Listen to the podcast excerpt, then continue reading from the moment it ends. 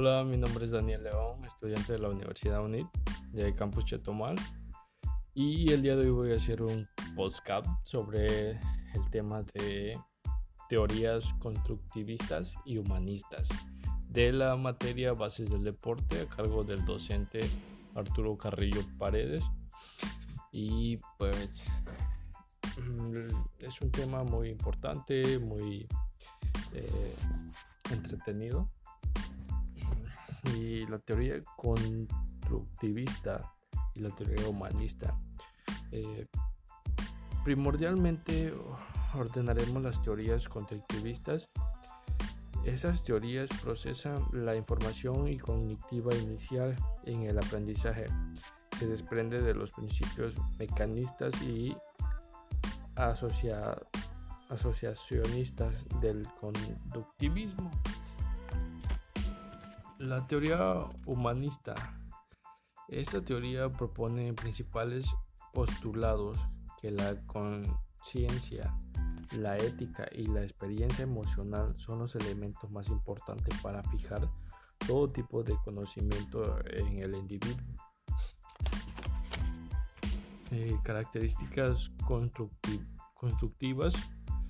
En el número uno sería el ambiente de constructivistas en el aprendizaje. Promueve a las personas el contacto con múltiples representaciones de la realidad. Eh, número dos, las múltiples representaciones de la realidad evade las simplificaciones y representan la complicidad del mundo real. El número 3. El aprendizaje constructivista se enfatiza en construir conocimientos dentro de reproducción del mismo. En el 4. El aprendizaje constructivista presentan tareas auténticas de una mejor significativa en el contexto, en el lugar en instrucciones abstractas fuera de su contexto.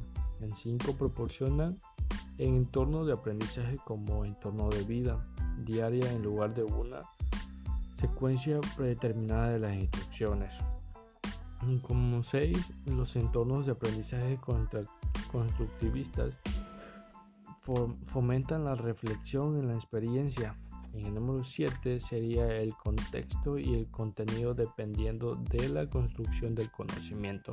Y por último, apoya en la construcción colaborativa del aprendizaje mediante la negociación social.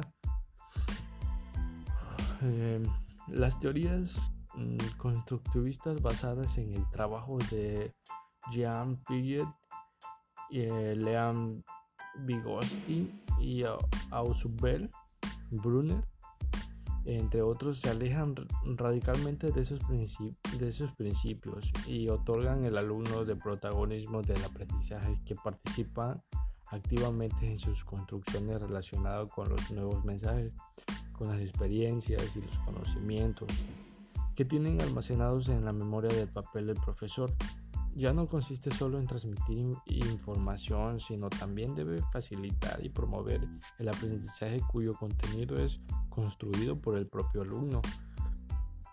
Eh, pues bien, mm, ahora hablaremos sobre la teoría humanista. Sus características principales de la teoría humanista tienen énfasis en algunos aspectos subjetivos, el, influjo de la fisiología, relacionado con la fenomenología y el estendicismo y el estendicismo recordados.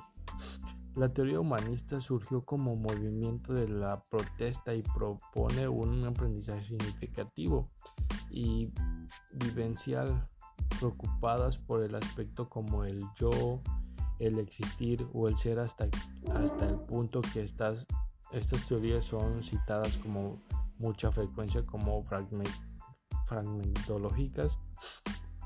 En el siguiente punto es el, el rechazo de ciertos conceptos motivacionales de la teoría psicodícticas y conductísticas hacia el humanismo. Se ha representado en ocasiones como la tercera fuerza.